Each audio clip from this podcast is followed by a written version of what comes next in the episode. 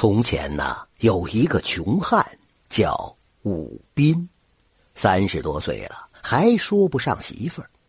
媒婆只要向女方家一提，他家只有几亩薄地，还有年迈的爹娘，对方肯定是摇头拒绝。爹娘为此自怨自艾，恨不能早早的死掉，好给儿子减负。但是武斌是一个孝子，他总是安慰老人说。宁肯打一辈子光棍也要好好的奉养双亲。这天早晨，武斌照例做好了早饭，去叫爹娘起床。可走进爹娘的卧房，他顿时吓了一跳，二老不见了。卧房的空地上挤着一公一母两头老水牛，两头水牛一见到武斌，立马哞哞叫唤起来，无限疼爱的在他脸上、手上。舔舐着，武斌仓皇失措，一边叫唤，一边里里外外寻个遍。爹娘的确不在了，只有这凭空多出来的两头水牛。难道？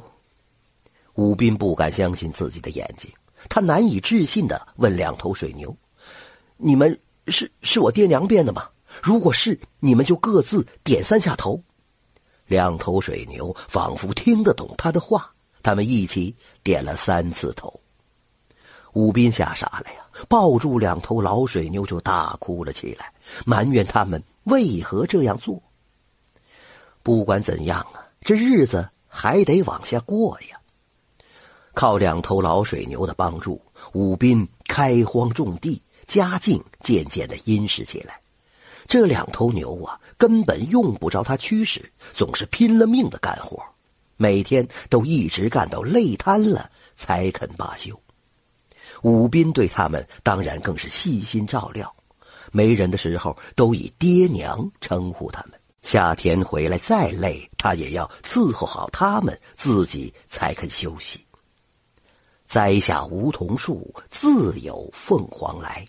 随着家境的转变，媒婆开始主动登门为他介绍媳妇了。不久，武斌与一个名叫莲儿的姑娘结为了夫妻。这个时候的武斌家里已经另买了大牲口了。那两头爹娘变成了老水牛，因为耗尽了力气，实在是干不动了，于是便被养在了后院里。莲儿觉得奇怪，问丈夫为什么总要白白的养着他们，不把他们卖掉。自从爹娘变成老水牛之后，别人问起他们去哪儿了，武斌总是谎称他们走失了，不敢讲真话。所以呀，武斌也骗老婆说，这两头水牛对他发家致富有大恩大德，一定要为他们养老送终。这一天呢，一个在镇上开绸缎庄的朋友要去南方上货，邀武斌同往，一起去开开眼界。武斌早有弃农经商的念头，便也趁机跟了去。结果啊，他前脚刚走，莲儿后脚就把村里的屠夫叫来了，把那两头老水牛卖了。一个月之后，武斌回来，第一件事就是去后院探望。一瞧，两头老水牛不见了，他像疯了一样，一把拎起老婆，厉声的质问水牛去哪儿了。当他得知爹娘的去处之后啊，伤心欲绝。武斌追到了屠户家，两头牛的肉早已经卖光了，牛皮也卖给了邻村的一个皮匠。武斌又马不停蹄的赶到了皮匠家，那两头牛皮制作的物件只剩下一双皮靴和一条腰带了。武斌捧起了皮靴和腰带，哭得死去活来。皮匠吓坏了，哆嗦着说：“呃呃，这个这个武斌呐，呃，你你你你别哭了啊！这这这这这皮靴和腰带，呃，我我我白送给你了。”一晃又几年，皮靴和腰带一直被武斌珍藏着，从来不舍得穿戴。因为武斌家境富裕，一天深夜，一伙土匪闯进了他家，要绑他的票。武斌听得声响，赶紧手忙脚乱的穿上了那双珍藏的皮靴，刚要系上那条牛皮腰带，土匪已经冲进来了，抢过腰带，就用这条腰带把他两手反绑起来，带走了。也不知走了几天，这一天半夜，武斌被关在了一个山洞里。他听见两个看守在交谈，说是他家的赎金一直没有送来。土匪头火了，说明天一早要撕他的票。武斌听了心慌了，可手被牛皮腰带反绑着，无计可施啊！他只能暗自垂泪。忽然，武斌觉得被绑的双手一下子自由了，他活动着酸痛的肩膀，回身借着洞壁上的火把一看，那条腰带已经断了，断成了一节一节的。他抑制着激动，把腰带的断片收拢起来，揣进怀中，然后小心翼翼地向洞口摸去。老天爷帮忙啊！那两个看守一左一右，已在洞门口睡着了。武斌出了洞，刚走出没几步，踩响了一堆枯叶。看守猛然惊醒，拿刀提弓，吆喝着追了过来。吴斌不管不顾了，顺着崎岖的羊肠小径朝山下狂奔。但是他被绑数日，吃不上喝不上，哪还跑得动啊？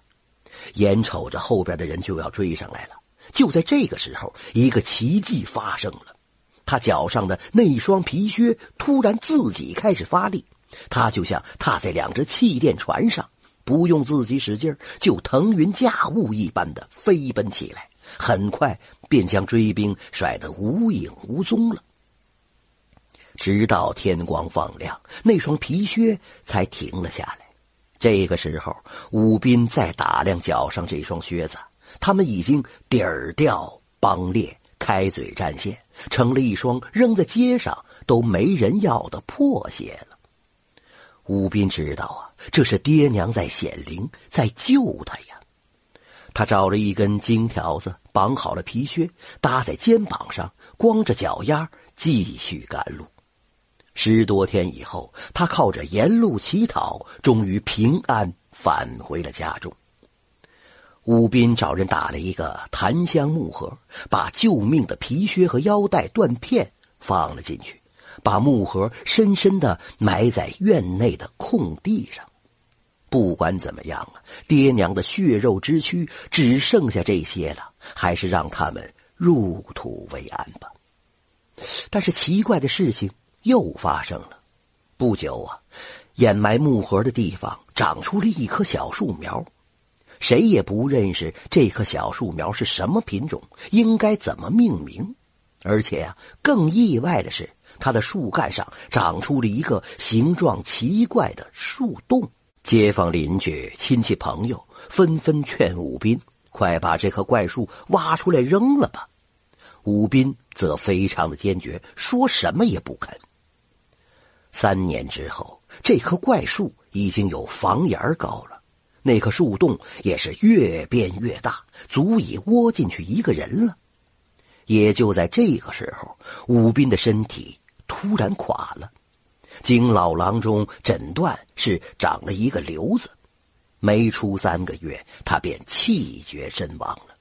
临终之前，武斌立下了遗嘱，把这棵怪树砍倒，他要躺在那个树洞里下葬。落葬那天，武斌躺在怪树的树洞里，被埋进了墓穴。当吊丧的人们离去之后，黑暗的地下。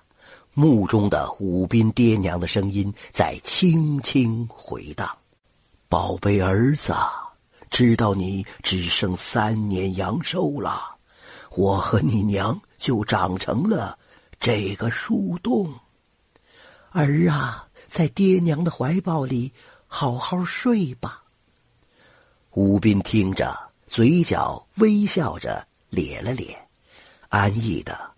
吐出了最后的一口长气。